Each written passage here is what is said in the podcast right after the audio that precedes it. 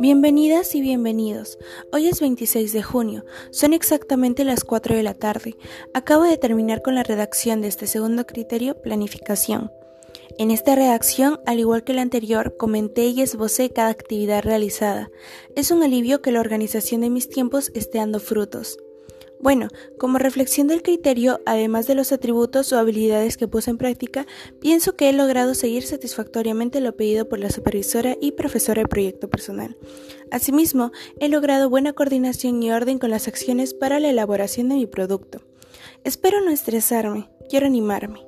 Bueno, gracias por escucharme. Tengan una buena tarde. Adiós.